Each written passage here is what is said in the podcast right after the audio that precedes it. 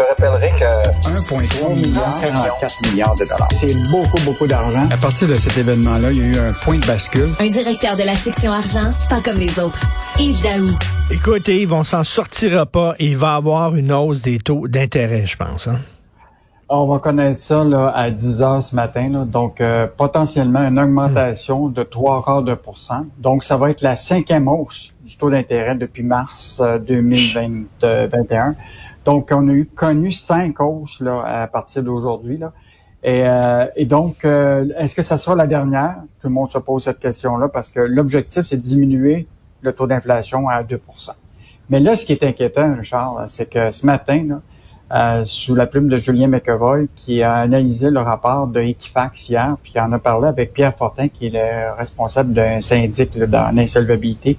Tous les indicateurs là, sont au rouge au moment où on va annoncer cette taux d'intérêt ah pour les consommateurs. Imagine-toi, les cartes de crédit, là, qui est, dans le fond, là, quand il y a de l'inflation, puis que les gens sont pas capables de payer, là, tu sais, si t'as pas d'argent dans ton compte d'épargne, la meilleure chose, c'est des cartes de crédit. Alors, écoute, il y a un bond incroyable du nombre de cartes de crédit qui a été émises. Euh, et en, écoute, une augmentation de 16 de hausse de nouvelles cartes de crédit qui ont été émises entre le premier euh, et le deuxième trimestre de 2022. Et quand les cartes sont émises, là, écoute, la, la limite supérieure est maintenant à 5800. Aussitôt que tu reçois ta carte de crédit, là, tu as déjà 5800 disponibles. C'est le plus élevé depuis 7 ans. Donc, évidemment, les banques là, disent, euh, au lieu de diminuer cette limite-là, ils l'augmentent. Et ce qui est encore plus fascinant, c'est que tu as une augmentation de 4% des gens qui sautent un paiement. Et euh, selon même Pierre Fortin, là, y a as 40% des gens qui ne paient pas leur carte de crédit à temps. Autrement dit, ils payent pas leur carte de crédit, mettons, tu as un solde de, je sais pas moi, 2000 dollars, mais ils le payent pas dans le, les, les 30 premiers jours. Ça veut donc dire que là, c'est des taux d'intérêt de 20 On a, on a les yeux, on a les yeux plus grands que la panse. Parce que là, la, la, classe moyenne dit souvent, on est pris à la gorge. OK, bon, on est pris à la gorge, mais tu vas dans les grandes surfaces là, où ils vendent des, des télévisions géantes, HD, etc., euh, en trois dimensions, puis tout ça. Euh, veut dire, il y a des gens qui en achètent des télévisions comme ça, puis ils mettent ça sur leur carte de crédit. Fait qu'ils n'ont pas l'air à être si pris à la gorge que ça. Ben, en fait, tu vas regarder les portefeuilles, peut-être tu vas trouver 4-5 cartes de crédit. Puis l'autre affaire, c'est l'endettement moyen des Québécois sans l'hypothèque actuellement, selon Equifax, c'est 18 429 Donc, euh, c'est quand même... Euh, et là, ce qui est encore plus inquiétant, euh, Richard, c'est que là, le surintendant des faillites vient d'annoncer pour le mois de juillet que là, il y a une augmentation des propositions d'insolvabilité de faillite qui est en hausse de 11% entre juillet 2021 et juillet 2022. Donc, quand même assez significatif. Puis pour les entreprises, c'est un bond de 28% pour la même période. Là, donc là, tu vois très bien là, que c'est la fin, dans le fond, de tout ce qui est les euh, de l'aide gouvernementale. C'est fini un peu tout ce qui est la PCU, etc. Là, on va vivre. Là, c'est comme, euh, tu sais, mmh. t'as un porte de garde-robe, là puis tu pensais que tu avais rangé tous tes vêtements, mais là, tu vois que tu n'as rien rangé puis que tout est à l'envers. Donc, on, pour l'automne qui s'en vient, là, avec la dernière hausse des taux d'intérêt, là, je pense que les gens vont commencer à regarder leur portefeuille puis leur budget. Est-ce que ça veut dire qu'il y a des gens qui pourront plus payer leur hypothèque, ça? Est-ce qu'on parle de ça? Là, pour le moment, pour le moment, là, il y a personne qui a vu qu'il y avait eu des saisies de maison. OK. Je pense que les banques ont, ont pas intérêt à, à ce que les gens perdent leur maison. Ils vont faire toutes sortes de propositions possibles, d'allongement, etc. Mais à un moment, il va arriver euh, effectivement que les gens seront plus capables de payer. Et, là, on, aujourd'hui, on va, on va annoncer le, la hausse du, du, taux directeur. On va voir comment les banques vont suivre.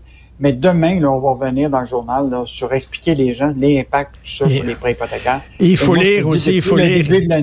Il faut lire aussi Michel Gérard qui dit les politiciens québécois minent les efforts de la Banque du Canada parce que la Banque du Canada, comme tu le disais hier, veut lutter contre l'inflation. C'est pour ça qu'il augmente les taux d'intérêt.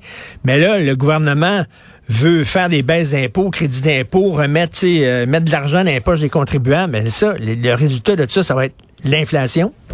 C'est sûr? Ben, regarde, euh, la, première semaine de campagne du chef Kakis, selon Michel Gérard, on est rendu à des promesses de 21 milliards donc, euh, puis ces centaines de milliards-là viennent se rajouter là, à ce que Trudeau avait fait à l'époque tu sais, euh, aussi. Là. Donc, c'est le cercle vicieux de l'inflation. Hein. Tu as donné beaucoup d'argent dans le marché. Tu as eu, tu te rappelles, les taux d'intérêt étaient à, un plancher. Tu pouvais acheter une maison à 500 000 avec un, un, une hypothèque à 1% Et là, ça, c'est fini, cette période-là. Là, les gens se retrouvent à avoir emprunté 470 000 pour une maison.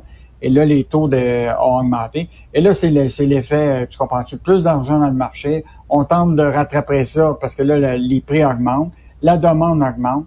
Là, tout le monde demande des, des augmentations de salaire. Les entreprises ont obligées de grimper les prix. Puis là, ça recommence. C'est un cercle vicieux. Non, puis Legault se peinture dans le coin. Parce que moi, si j'étais Justin Trudeau, je dirais à François Legault, attends une minute, tu m'as demandé des transferts en santé de 6 milliards de dollars parce que ça a l'air, vous êtes pauvre, vous avez besoin d'argent pour mettre dans le système de santé.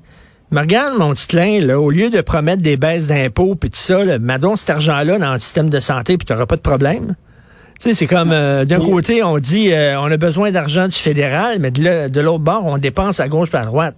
Ça n'a pas de sens. Puis imagine-toi, imagine aussi, les taux d'intérêt vont augmenter, là, donc les la, la dette du Québec là, pour emprunter ces marchés vont, va être beaucoup plus. Euh, puis on n'est pas, on est très endetté encore au Québec là, au niveau de la de, de, de, la, province. Là. Donc les taux d'intérêt vont augmenter, donc ça va nous coûter le remboursement de la dette va être encore plus cher. Donc, euh, écoute, on est dans un espèce de cercle vicieux, là, où ce que, tu sais, c'est comme le chat qui, court après sa queue, là.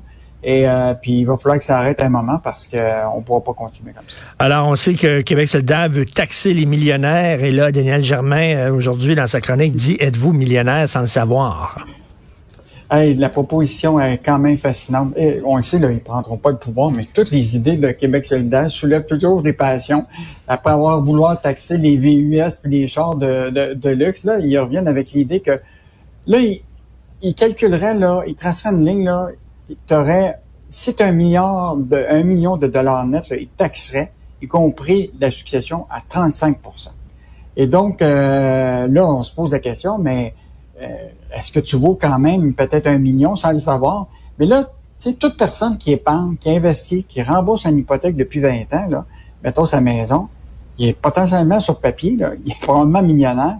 Autrement dit, l'appréciation des actifs, euh, mettons financiers, mettons tes actifs dans ton réel, ben dans ton CELI, euh, ton calcul de ton fonds de pension, puis ton immobilier, tu es probablement proche d'un million. Oui, mais c'est pas la même euh, chose que quelqu'un qui roule, là, qui a plusieurs millions dans son compte de banque, puis qui a de l'argent direct. Là, tes actifs, c'est autre chose. Oui. Puis en plus, imagine-toi toute la, la, bureaucratie que ça va nécessiter pour faire la valeur actuarielle à tous les années de, de, de, du particulier. Là écoute, c'est une proposition là, qui, qui, qui, qui, est difficile à avoir ben dans, son application. Alors qu'on sait très bien là, qu'une des façons de, de peut-être régler les problèmes de la rentrée d'argent, c'est tout l'évitement fiscal ou l'évasion fiscale qui se fait par des gens qui ont les moyens de le faire. Tu comprends-tu? Je pense que c'est là qu'on devrait viser plutôt que de viser les gens qui ont un million de dollars net. En fond, c'est tout à peu près les Québécois. Les gens de Québec solidaire, ils vivent pas dans la réalité, ils vivent en théorie. Puis dans ce pays-là, en théorie, tout va bien. Euh, en terminant, Yves Éric Martel, le grand patron de Bombardier, il en veut des immigrants, lui. écoute, rappelle-toi, il y a quelques années, euh, Monsieur Louis Audet, qui, était à l'époque PDG de, de, de Cogeco, là, euh, avait dit, le Canada, il faut accueillir rapidement chaque année 100 000 euh, immigrants. Ça, ça avait soulevé tout un, hmm. tout un débat. Ben, je, ça, c'est il y a peut-être 6-7 ans qu'il avait fait ça. Maintenant, on se retrouve encore avec cette même enjeu-là. Les entreprises, le patronat réclament de plus en plus d'immigrants. Bon, c'est la pyramide inversée, c'est clair. Mais les entreprises, là, avaient juste à regarder dans, dans leur situation. Là, Éric Martin, il dit, là, dans les dix prochaines années, il y en a des centaines de milliers de travailleurs de, de, de de bombardiers qui vont prendre leur retraite. Ben oui, mais si toi, tu l'as vu, c'est à ben toi de former il y a dix ans, tes gens. Là, ils se retrouvent dans une situation où aujourd'hui, il y a besoin, tu à la recherche de 500 travailleurs au Québec. Euh, il leur dit qu'ils sont prêts à l'entrée de payer 80 000 puis ils se retournent de côté, puis ils vont voir dans les écoles de formation, de, de puis euh, au lieu d'avoir 1200 sièges remplis, il y en a seulement 200 c'est un enjeu pas juste de, du gouvernement, c'est aussi les, enjeux des entreprises qui auraient dû voir ça il y a dix ans. Ben oui. De voir, c'est dans ton entreprise.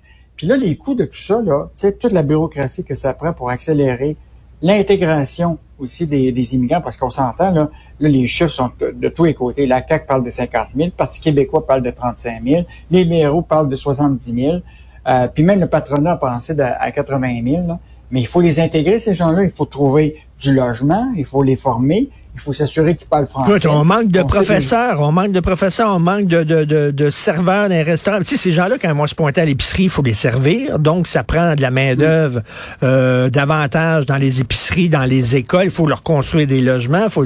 C'est pas vrai. Tous les grands économistes, tu le sais, et tous les économistes tendent à dire c'est pas vrai que c'est la solution miracle des immigrants à la pénurie de main-d'œuvre. C'est faux. Non, puis on l'a dit, Richard, tu te rappelles, la pyramide inversée, là, on le sait depuis 15-20 ans, et il n'y a personne qui a rien fait. On a mis nos lunettes roses, puis on a dit, ah ben, pas, ça arrivera pas, hein. on va pas avoir des gens qui vont partir plus à retraite, on va avoir moins de jeunes, tout ça. La réalité, c'est qu'on a frappé le mur. Puis là, aujourd'hui, ben, on essaie de se rattraper. Puis là, on pense que l'immigration va être la solution. Mais Exactement. je pense que ce ne sera pas la solution. Merci beaucoup, Yves. On se reparle demain. Bonne journée. Salut. Salut. Bonne